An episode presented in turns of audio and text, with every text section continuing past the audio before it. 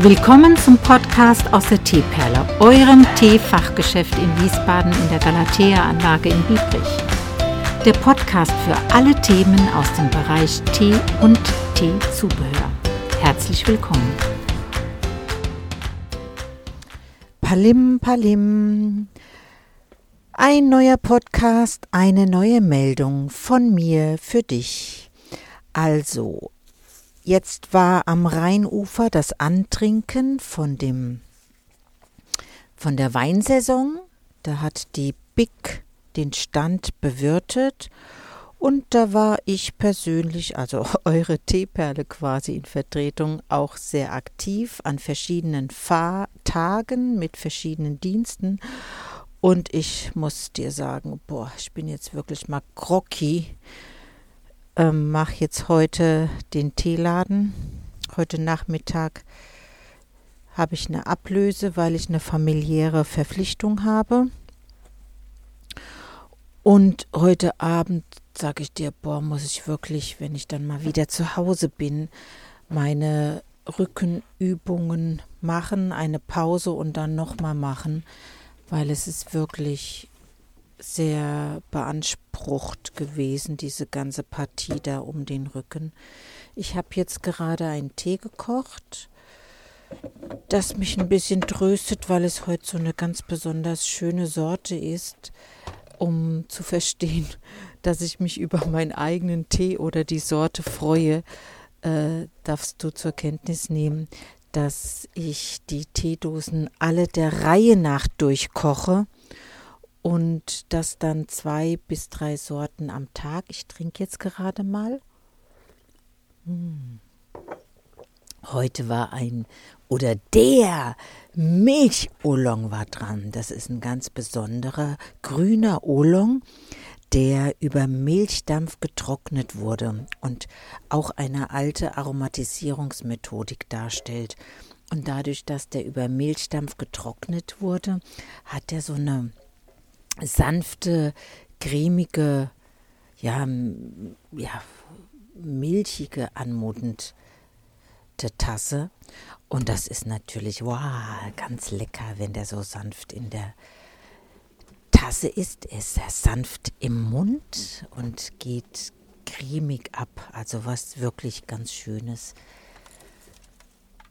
Ja, geht dir das auch manchmal so, dass du ganz viel gemacht hast und dann du körperlich so ein bisschen oh, K.O. bist und erst wieder in die Reihe bringen musst, ja, dann bist du wirklich mit mir und vor allem kein Einzelfall. Das geht ganz vielen Menschen so.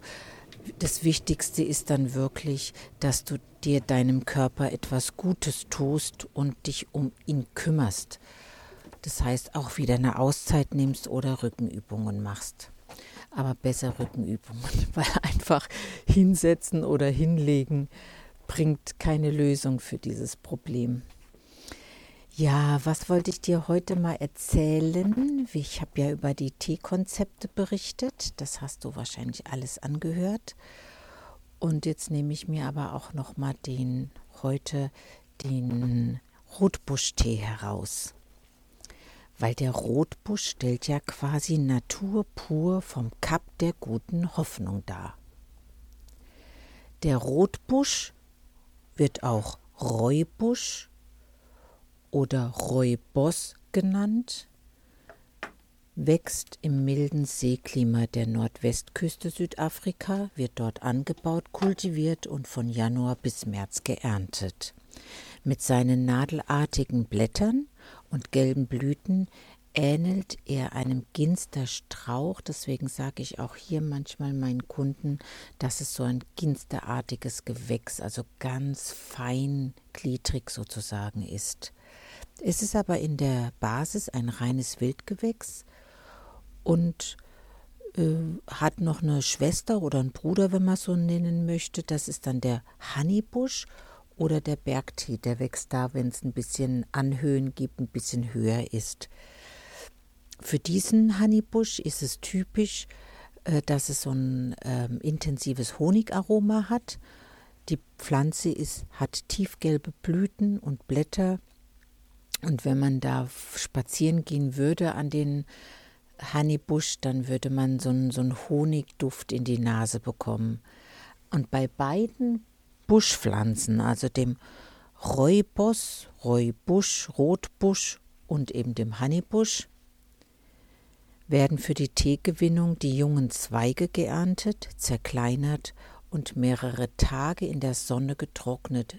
Diesen Prozess kann man auch Fermentation nennen. Also eine Fermentation unter heißer Sonne. Bei der Trocknung unter der Sonne vollzieht sich eben dieser natürliche Fermentierungsprozess. Dabei bekommen die Teeplättchen, das sind ja keine Teeplättchen, sondern diese, diese Stängelchen ihre goldrote Farbe und eben das sortentypische süßliche Aroma. Beim grünen Räubusch, da denken manche Kunden, das wäre dann ein grüner Tee, aber das ist ja auch nur ein Rotbusch, der wurde nur sofort der Sonne entzogen und damit fällt die Fermentierung dann flach. Also es wird keine, entsteht keine rostrote Farbe. Und der wird dann quasi in solchen Heizöfen sorgsam getrocknet. Der Räubusch ist sehr vollmundig im Geschmack und hat ein mildes Aroma. Der grüne Räubusch ist so ein bisschen feinherber, aber nur ganz leicht. Beide haben einen blumigen Charakter. Diesen Unterschied geschmacklich zwischen dem Räubusch grün und dem klassischen Räubusch fermentiert, würdest du nur merken, wenn du eine nicht, aromas, nicht aromatisierte Sorte wählst. Also so wie dann irgendwie Himbeer oder, oder Orange drin ist, dann schmeckst du da gar nicht kein oder gar keinen Unterschied. Da würdest du nur in der Tassenfarbe sehen, dass es beim grünen Räubusch heller ist. Das ist bei mir auch dann mal ein Thema, wenn die Kunden anfragen, oh, ich trinke ja gerne den Rotbuschtee, aber der ist immer so, so farbintensiv, haben Sie da was anderes? Ja, und dann ist der grüne Räubusch eine prima Alternative. Der Rotbuschtee ist ja reich an Vitamin, also Vitaminen und an Mineralien und ist wahrscheinlich auch aus dem Grund zu diesem Nationalgetränk in Südafrika geworden. Also es ist zum Beispiel in einer Tasse mit 200 Milliliter 30 Gramm Vitamin C, 0,07 Eisen, 1,09 Calcium, 0,04 Zink, 0,22 Fluorid, 6,16 Natrium, 7,12 Kalium, 0,07 Kupfer, 1,57 Magnesium und 0,04 Mangan. Eben genau dieser Mineralienreichtum trägt zur Erhaltung gesunder Haut, Zähne, Knochen sowie einem guten Stoffwechsel bei.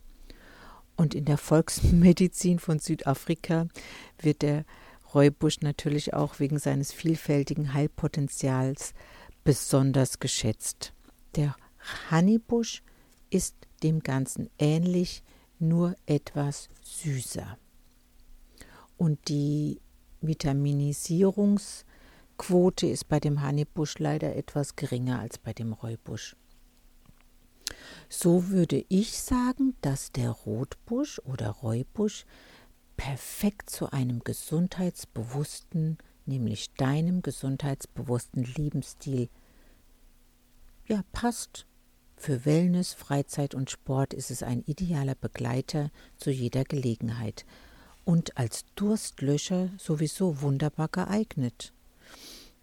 Vom frischen Geschmack sind auch die Kinder in der Regel begeistert. Da kannst du auch gerne den mal so eine To-Go-Flasche für den Kindergarten oder für die Schule mitgeben.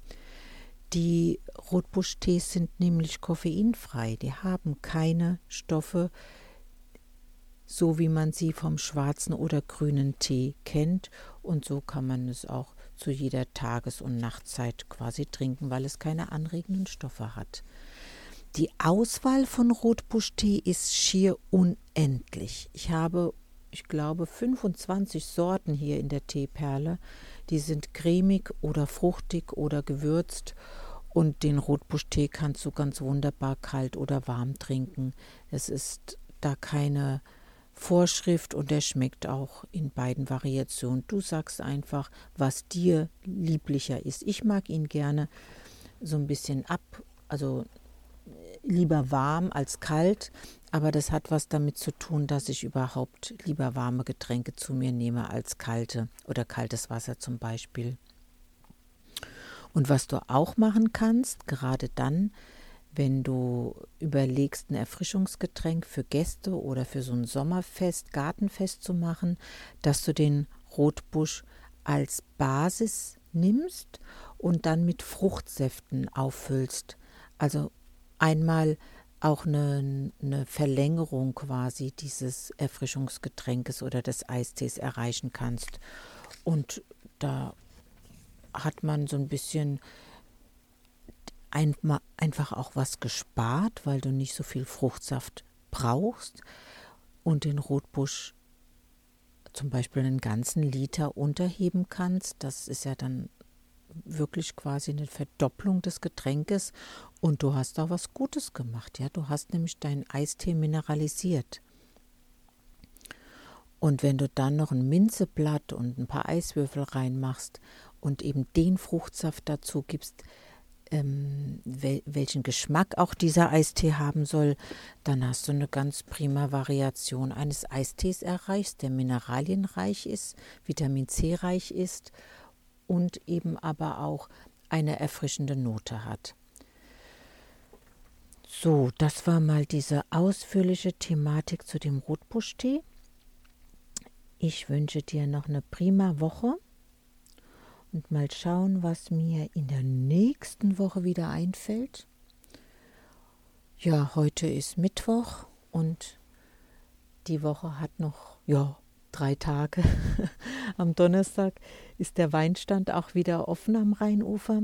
Nur wechseln sich jetzt die Weingüter ab. Die Big schenkt dann wieder im August ist das, am August aus. Aber dort unten sind auch so kleine Plättchen, äh, die man mitnehmen kann, so eine Art Fahrplan, welches Weingut an welchem Tag ausschenkt. Und die Besetzung, dass also der Weinstand offen ist, ist dann immer von Donnerstag bis Montag.